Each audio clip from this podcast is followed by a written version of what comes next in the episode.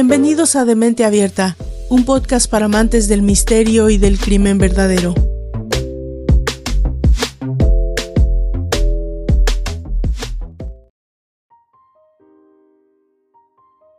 La definición de prostitución es en realidad un acto muy simple. Es sexo entre dos personas, una que quiere y otra que no. Como el deseo está ausente, el pago ocupa su lugar. Esta desigualdad de deseo es la base de toda prostitución, ya sea el servicio de acompañantes de personalidades importantes, VIP, o la esclavitud moderna de la trata, la misma condición está siempre presente. Una persona quiere tener sexo y la otra no. Quizás con dinero el comprador obtenga el consentimiento e incluso un reconocimiento falso durante el acto, pero ello solo pone de relieve el hecho de que la otra parte tiene sexo pese a que realmente no lo desea. No importa lo mucho que se diga o se haga para ocultarlo, si hubiera deseo mutuo, no habría pago, y todos lo sabemos. Por ello, la prostitución es un enemigo de la liberación sexual, el deseo, y el libre albedrío. Lógicamente, este es solo uno de los problemas asociados con la prostitución. También están la violencia, la pobreza, las tasas de mortalidad elevadas, los prosenetas, ya se trate de la mafia o el Estado, y toda la industria que se nutre de la desigualdad de deseos. Esto lo menciona Caxa X Ekam en su ensayo titulado El ser y la mercancía. Existe una extensa producción bibliográfica, tanto de literatura no científica como novelas, poemas, cuentos, películas, como de científica, que recoge las diferentes posturas e interpretaciones en torno al fenómeno de la prostitución. Cada una de ellas conceptualizará, obviamente, la prostitución de manera diferente. Mientras que en la primera se genera una forma de socializar el fenómeno, es decir, de reproducir un determinado discurso con respecto a las mujeres que ejercen la prostitución. Es una mala mujer. La segunda, impregnada también de dichas representaciones culturales, que intentarán dar respuestas institucionales y sociales a este fenómeno en función del posicionamiento teórico de partida. Sin embargo, en mi humilde opinión, no es posible deslindar el concepto de la prostitución femenina de la construcción social de los géneros y de las distintas consideraciones de lo que significa ser mujer y ser hombre dentro de nuestra sociedad. En las últimas décadas estamos asistiendo a un proceso social dentro del patriarcado que tiene como una de sus manifestaciones extremas el feminicidio. Término que introdujo la antropóloga mexicana Marcela Lagarde y que se ha convertido en una categoría de análisis imprescindible dentro del feminismo. Es el genocidio contra mujeres. Y sucede cuando las condiciones históricas generan prácticas sociales que permiten atentados contra la integridad, la salud, las libertades y la vida de las mujeres. En el feminicidio concurren en tiempo y espacio daños contra mujeres realizados por conocidos y desconocidos, por violentos, violadores y asesinos individuales y grupales, ocasionales o profesionales, que conducen a la muerte cruel de algunas de las víctimas. No todos los crímenes son concertados o realizados por asesinos seriales. Los hay seriales e individuales. Algunos son cometidos por conocidos, parejas, parientes, novios, esposos, acompañantes, familiares, visitas, colegas, compañeros de trabajo, etc. También son perpetrados por desconocidos y por anónimos, y por grupos mafiosos de delincuentes ligados a modos de vida violentos y criminales. Sin embargo, todos tienen en común que las mujeres son usables, prescindibles, maltratables y desechables, y desde luego todos coinciden en su infinita crueldad y son, de hecho, crímenes de odio contra las mujeres. Es inevitable que al acercarse a la violencia de manera conceptual, ésta termine por afectar ciertas emociones. La violencia, desde muchos aspectos, trastoca, transgrede y afecta a la sensibilidad. Pese a ello, la sociedad tiene un fuerte sentido de tolerancia hacia esta. Cuando se acostumbra a ella, simplemente deja de ser violencia y se transforma en algo cada vez más invisible, y por eso es necesario hablar de ella, señalarla, no ignorarla. Cuando los gobiernos o los medios convierten la violencia en cifras, se diluye su percepción. Los hechos violentos son más complejos que eso. Conviene entonces hacer énfasis en que todo es potencialmente violento para no perder la sensibilidad, la empatía hacia el dolor ajeno. De cualquier manera, me parece que siempre somos partícipes, difusores, espectadores o lectores de narraciones violentas hay una especie de interés por saber cada vez más detalles sobre un hecho violento, acaso sea para descubrir qué tan cerca nos encontramos del peligro. El análisis de este tipo de narraciones devela una o muchas maneras sobre cómo se cuentan, ya que su recepción dependerá efectivamente de eso. Este podcast, por ejemplo, aborda narraciones de violencia a partir de acontecimientos que impactaron la sensibilidad de la sociedad. En este caso, especialmente, se trata de la mexicana. En los años 60, el llamado caso de las Poquianchis, y que es el que precisamente da ejemplo del impacto que pueden tener en la sociedad, ya no los hechos concretos, sino lo que se dice sobre ellos y cómo se cuentan. Relativamente, diversos temas y motivos violentos se pueden encontrar en mucha de la narrativa occidental y su tratamiento. La forma o el estilo pueden resultar atractivos para el receptor, para ti, para el oyente. Por ejemplo, como dijera Thomas de Quincy, se observa que esencialmente el asesinato en sí es horroroso, pero la manera de contarlo puede ser sublime. Asimismo, pensando en Humberto Eco, es posible que a partir de la violencia y del horror también se pueda hacer una historia de la literatura occidental o latinoamericana o mexicana. Pero, además, estos temas y motivos son importantes y abundan no solo en la literatura de autor, sino también en literaturas populares o de tradición oral. ¿Les parece entonces si nos adentramos en el tema y comenzamos a narrar la historia? Bueno, como ya saben, yo soy Valdra Torres y esto es de Mente Abierta, un podcast para amantes del misterio y el crimen verdadero. Este es el tercer capítulo de la segunda temporada intermedia dedicada a asesinos seriales mexicanos, y esta vez vamos a hablar de las hermanas Valenzuela, las Poquianchis.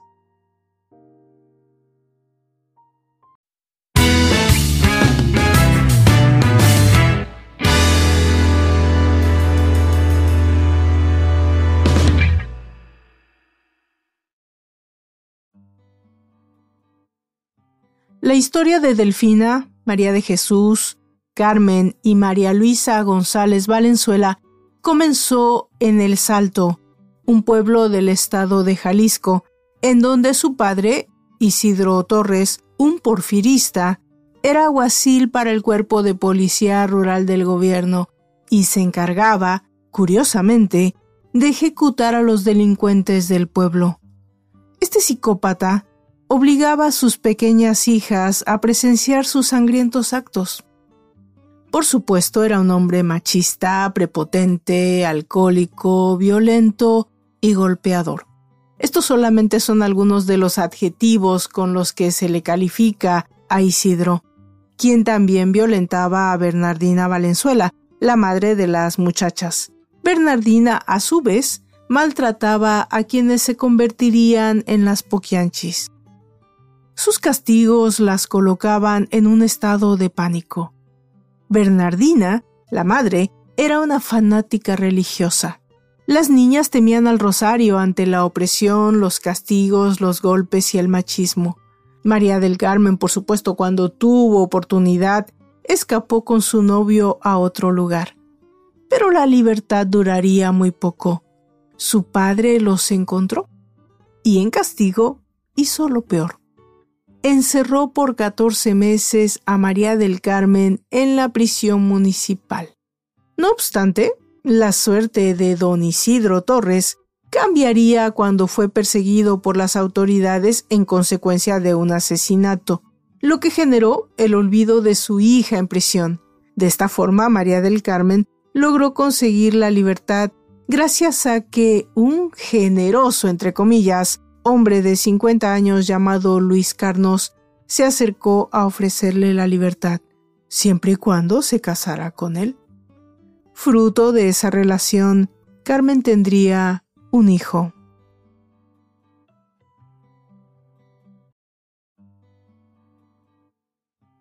Cuando los padres murieron y dejaron una pequeña herencia, Delfina Valenzuela decidió iniciar un negocio seguro. Le tenía horror a la pobreza, así que instaló una cantina en su pueblo natal. Junto a los tragos, vendía los servicios de jóvenes prostitutas. Esto tuvo mucho éxito, así que decide abrir otra, pero sería una especie de motel, donde las parejas rentaban el cuarto para que tuvieran furtivos encuentros sexuales. Sí, aquí hay trabajo, pero no de criada. Si vienes a trabajar a esta casa, será de puta. Las cuatro mujeres eran dueñas de varios burdeles en Guanajuato y Jalisco, dos estados vecinos. Sus víctimas fueron en su mayoría sexoservidoras a su servicio, aunque también asesinaron a clientes y bebés de las mujeres esclavizadas. Su número confirmado de víctimas son 80, pero se cree que pudieron matar a más de 150 personas, convirtiéndolas esto en las asesinas seriales más prolíficas registradas en la historia de México, aún más que cualquier asesino serial varón mexicano y una de las más prolíficas asesinas o asesinas en serie del mundo.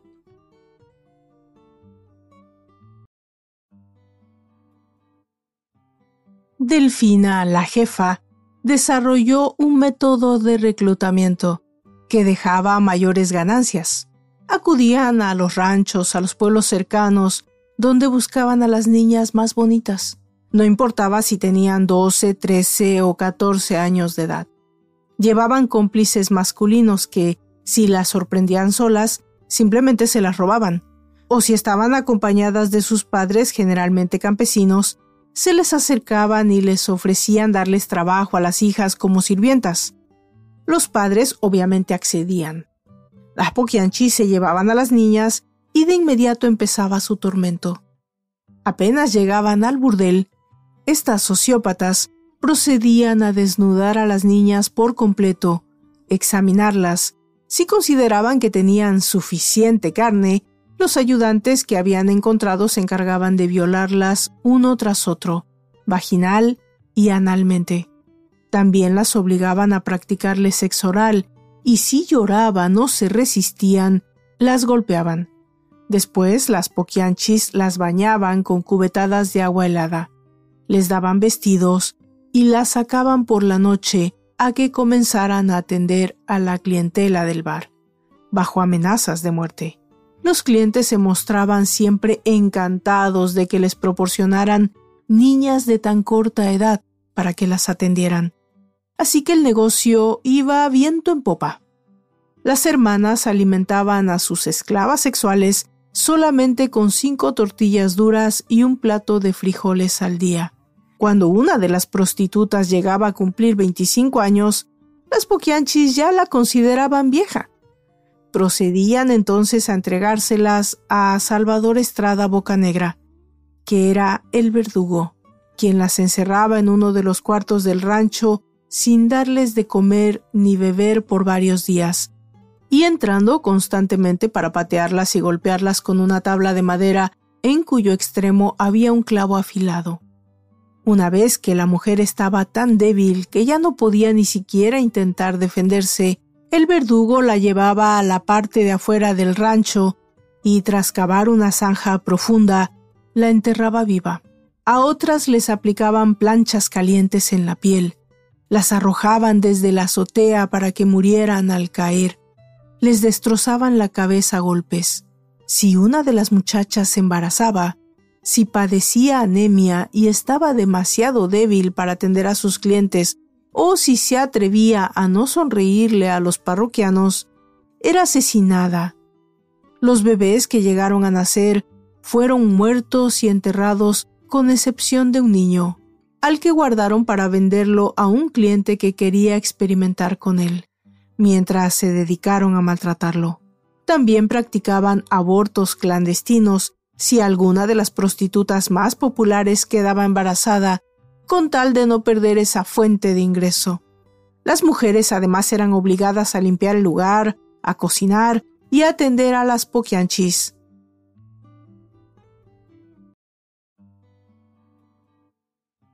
Para que el negocio fuera perfecto, las poquianchis habían reclutado a varios ayudantes que les auxiliaban en sus labores. Uno de ellos era Francisco Camarena García, el chofer, que se encargaba de transportar a las jovencitas reclutadas junto con Enrique Rodríguez Ramírez. Otro era Hermenegildo Zúñiga, ex capitán del ejército, conocido como el Águila Negra, quien fungía como su guardaespaldas, también cuidador del burdel, y era en aquellos días el amante de Delfina y el gran verdugo torturador. Él llevaba también a las muchachas inútiles o rebeldes al rancho San Ángel, donde las dejaba morir de hambre, y después incineraba sus cadáveres tras rociarles gasolina. José Facio Santos, velador y cuidador del rancho, y Salvador Estrada Bocanegra, otro verdugo, quien también golpeaba a las prostitutas que protestaban por algo, y cuando alguna amenazaba con marcharse o denunciar los maltratos a los que era sometida, se encargaba de asesinarla y enterrarla. También policías y militares utilizaban los servicios de las niñas esclavas. Para ellos era gratis, a cambio de protección para el bordel.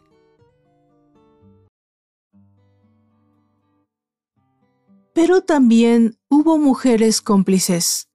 María Auxiliadora Gómez, Lucila Martínez del Campo, Guadalupe Moreno Quirós, Ramona Gutiérrez Torres, Adela Mancilla Alcalar y Esther Muñoz eran prostitutas que se convirtieron en celadoras y castigadoras a cambio de que las poquianchis respetaran sus vidas.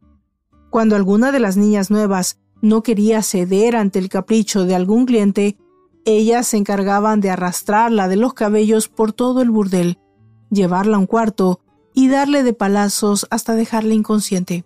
Esther Muñoz también gustaba de matar a golpes a las muchachas, destrozándoles la cara y el cráneo con una tranca de madera.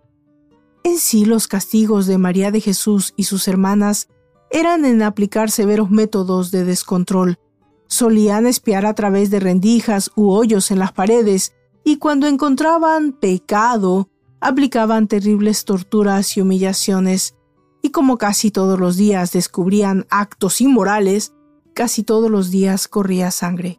Puesto que los castigos eran cosas como golpes con palos con clavos, quemaduras con hierros calientes o pinchazos, había otros donde también las víctimas Sostenía tres ladrillos, uno con cabeza y dos con las manos. También había restricción de alimentos, violaciones, palazos, latigazos, sexo con animales, según los datos, aunque esto resulta extraño porque las hermanas lo veían mal. Acuérdense que eran muy religiosas. Pero no sorprende que tal vez como castigo o orgías, en los cuales también las poquianchis participaban, pues sucediera.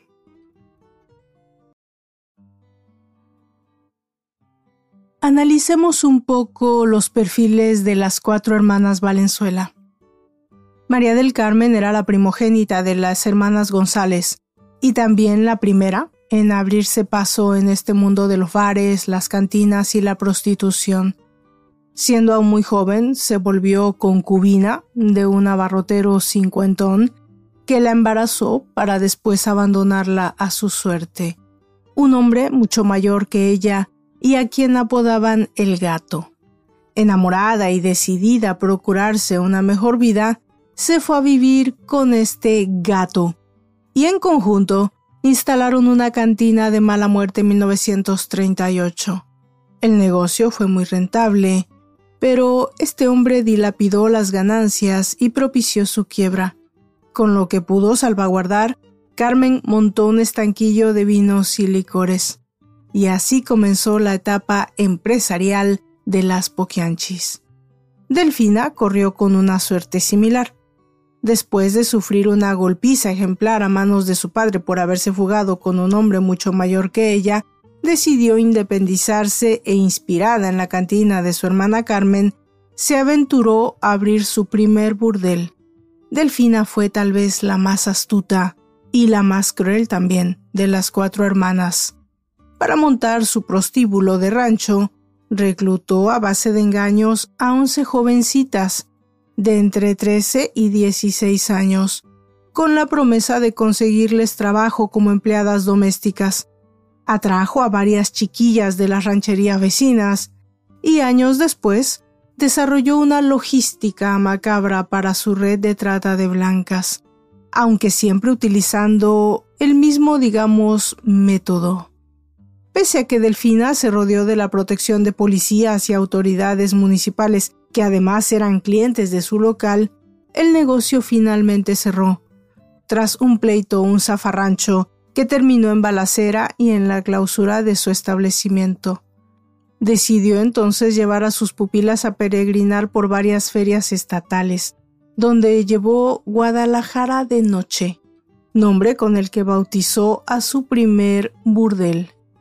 Al concluir la feria, y con dos maletas atiborradas de dinero, se fue a Guanajuato, donde estableció el local de manera más o menos formal. Una vez que el negocio comenzó a operar, mandó llamar a sus hermanas María Luisa y María del Carmen, a quienes les encargó la caja registradora y la cocina respectivamente, mientras ella dirigía el negocio con absoluto autoritarismo. Fue en esa ciudad en donde comenzaron las atrocidades y los actos de corrupción, sobornos e intercambios con las autoridades. Delfina fue muy hábil para mantener a sus pupilas a raya. Las endeudó vendiéndoles enseres de uso cotidiano, productos de aseo personal, ropa, joyas y maquillaje. De esta manera las mantuvo trabajando en calidad de esclavas, hasta que la deuda quedara salvada.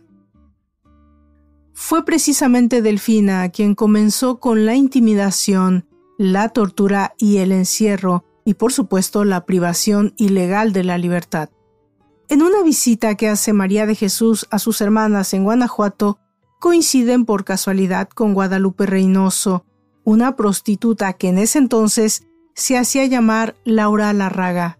Esta última había montado su propio burdel en la misma ciudad que Delfina, solo que con mayor prestigio. María de Jesús queda fascinada con el giro elegante del negocio y tiempo después lo adquiere para sí misma. Para poder establecer su prostíbulo, María se prostituyó con una de las autoridades locales responsable de otorgar los permisos que ella requería para operar más o menos bajo el marco de la legalidad. Una vez abierto el negocio, prosperó. La casa en donde llevaba a cabo sus actividades era propiedad de un hombre apodado El Poquianchis, por lo que al local siempre se le conoció con ese nombre.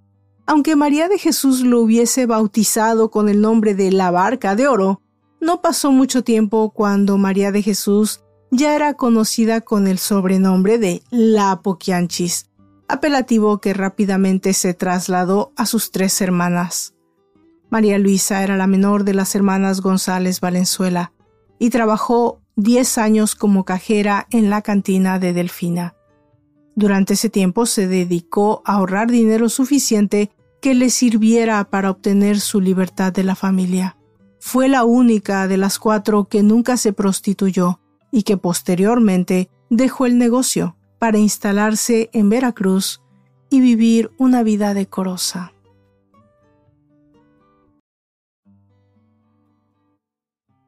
En diciembre de 1963, Soledad y María del Pilar, unas de las prostitutas esclavas, se escaparon de sus captores cuando las enviaron a comprar víveres. Pudieron llegar a Guadalajara y buscaron a la señora Esperanza Sánchez Aguilar, madre de una de las desaparecidas, Elisa, que tenía 13 años. Petra Jiménez Mejía, madre de María, que también tenía 13 años, y Virginia Martínez, madre de otra llamada Catalina, de 17 años.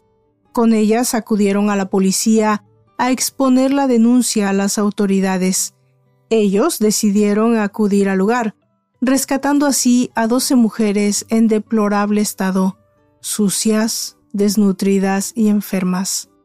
La otra versión, porque hay varias versiones al respecto, es que el 6 de enero de 1964, y sintiéndose acorraladas por la policía, Delfina y María de Jesús trasladaron a las pupilas al rancho San Ángel, una propiedad que contaba con apenas tres cuartos y un extenso terreno. En dos habitaciones encerraron a sus pupilas amenazándolas con matarlas si intentaban escapar o si hacían ruido que las delatara. Tal era la desesperación que el día 12 Catalina Ortega, una de las cautivas, logró escapar y llegó hasta la Procuraduría de León, donde denunció el maltrato y cautiverio al que estaban siendo sometidas por las hermanas González Valenzuela. La investigación siguió y reveló una historia de terror, porque encontraron cadáveres enterrados de mujeres, hombres y fetos. Al parecer, el total de muertos fue 90 encontrados en el lugar. Esta denuncia no fue turnada al subprocurador de entonces, Tomás Gómez, y las autoridades detuvieron a las hermanas González Valenzuela el 12 de enero de 1964.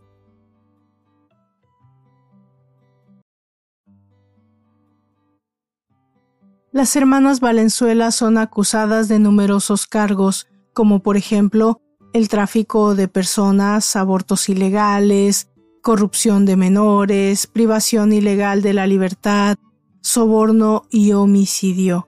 Obviamente había muchas pruebas de por medio y demasiados testigos. Ellas fueron condenadas a cadena perpetua. La historia de las Poquianchis es una de las más famosas en cuanto a asesinos en serie de México se refiere y esto no pasó desapercibido para el realizador mexicano Felipe Casals, que realizó un film inspirado en estos hechos, titulado con el mismo seudónimo de estas hermanas, Las Poquianchis. En este film, eh, rodado en 1976, se intenta recrear e intentar dar una explicación a los atroces crímenes cometidos por las hermanas González Valenzuela, la película se desarrolla a través de tres ejes temporales que se van intercalando.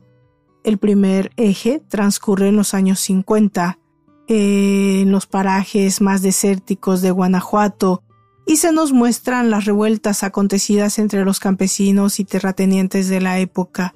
Los primeros han perdido sus tierras de forma dudosa ante los segundos y la pobreza inunda la región. Esta insostenible situación, según Casals, de injusticia y hambre, hace que muchas familias tengan que vender a sus hijas a respetables familias para que se encarguen del hogar engañadas. Estos padres no saben el destino que les espera a sus hijas. El segundo eje nos lleva a los años 60. Tras ver el periodo de captación de las chicas, vemos cómo son maltratadas, son esclavizadas en el bar de las Poquianchis. Prostitución, palizas, condiciones higiénicas infrahumanas son algunas de las situaciones que se viven y se recrean en el film. Y por último, el tercer eje nos lleva a los años 70, en el momento de la detención y el juicio de las hermanas. En el segundo y el tercer eje vemos cómo se construye este entramado cómo las Poquianchis van haciendo amistad con las autoridades del lugar, ya sea bien a través del prostíbulo, de soborno o amenazas. Uno de los elementos más interesantes e impactantes del film, según mi humilde opinión, es ver la perversidad y astucia con la que actuaban las Poquianchis, ya que no solo ejercen los malos tratos, sino que hacen que las muchachas encerradas despierten envidias entre ellas y que muchas veces ellas son las ejecutadoras de los crímenes. Mientras tanto, la sociedad, como siempre, cierra los ojos y parece que para bien o para mal tienen miedo de denunciar. Dinero, crimen, poder y miedo van de la mano en este film. Destaco, por supuesto, el buen ritmo de la película y la notable labor de montaje, porque los tres ejes de acción citados anteriormente se van intercalando continuamente para generar esta atención del espectador durante todo lo largo del film. Pese a todo esto, no es una película perfecta, porque también se pueden notar algunos ciertos excesos en la cinta.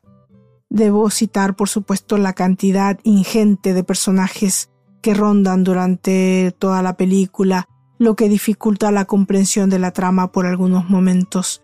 Eh, tampoco la elección de ciertas escenas, porque pese a que parezca que están aportando momentos importantes de la trama, entran y salen de forma esporádica y también sin mucho sentido. Pero lo que es más importante es que también por momentos la película trata de mostrarnos ese catálogo de atrocidades que se cometieron con otros seres humanos y pese a todo pues es una obra interesante para todo aquel apasionado de la crónica negra porque nos traslada a un contexto sociocultural atípico con unos crímenes crudísimos, por supuesto. La prostitución en México es una añosa realidad que nadie enfrenta, no al menos hasta ahora, y se reconoce como parte naciente de los problemas económicos, políticos y sociales del pasado y del presente del país, donde las autoridades quizás han recurrido a establecer zonas de tolerancia a las que llaman muchas personas letrinas de la sociedad. En la Ciudad de México, como en casi todas las de la República Mexicana, son conocidos los lugares donde ciertas prostitutas encuentran refugio y también trabajo. El incremento de la prostitución ha sido proporcional a los problemas tan importantes como la inmigración, la pobreza, la falta de empleo, etc. Está demostrado que a más pobreza, más inmigrantes y a menos empleos, más prostitución. Aunque obviamente los relatos anteriores podrían bien ser parte de cualquier guion de cinta de terror. La realidad es que en México la violencia contra las mujeres es cuestión de cada día y se da en todos los ámbitos posibles. Las mujeres, ricas o pobres, trabajadoras o amas de casa, solteras, casadas, divorciadas o viudas, sufren de violencia en sus hogares o por parte de su pareja, jefe laboral o gente relacionada con el crimen organizado. La historia de las Poquianchis ha trascendido como una de las más oscuras leyendas a nivel mundial del ámbito policial, pero quizás solamente es un reflejo no solo de aquellos tiempos, pero de estos, muy seguramente, también lo sería.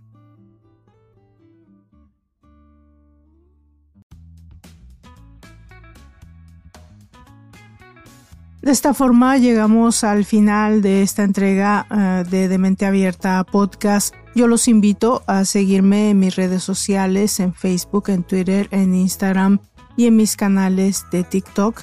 Demente Abierta Podcast, series y seriales y La Caverna de Platón. Escríbame, déjenme saber qué piensan sobre el trabajo que realiza esta servidora y yo, por supuesto, contestaré como siempre todos los mensajes que recibo. Hasta la próxima los dejo con un poco de música, como siempre.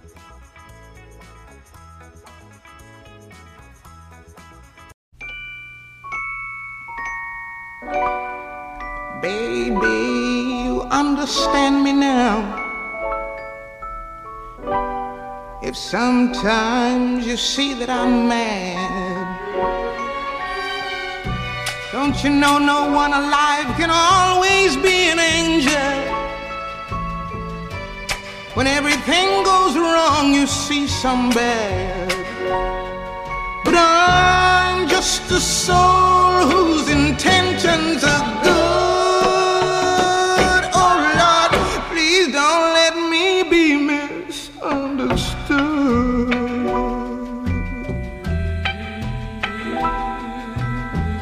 You know, sometimes, baby, I'm so carefree.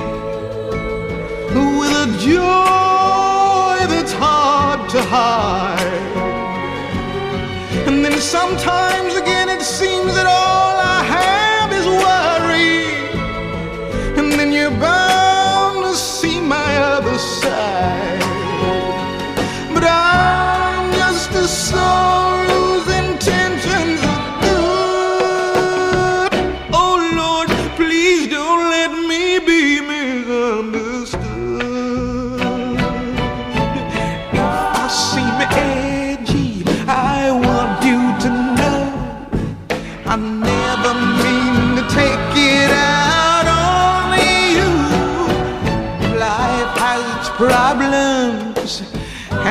more than my share.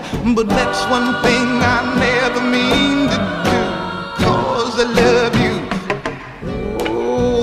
Oh, baby, I'm just human. Don't you know I have faults like anyone? Sometimes I find myself alone regretting some little foolish thing, done. Cause I'm just a soul whose intentions are good.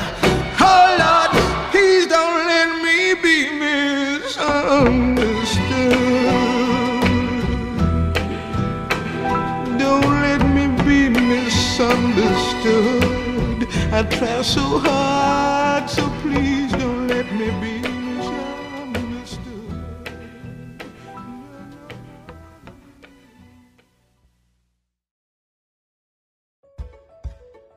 invito a seguirme en mis redes sociales, en Facebook, en Twitter, en Instagram y también en mis tres canales de TikTok, series y seriales, de Mente Abierta y La Cueva de Platón.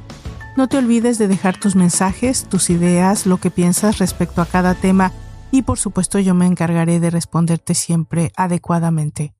Hasta la próxima.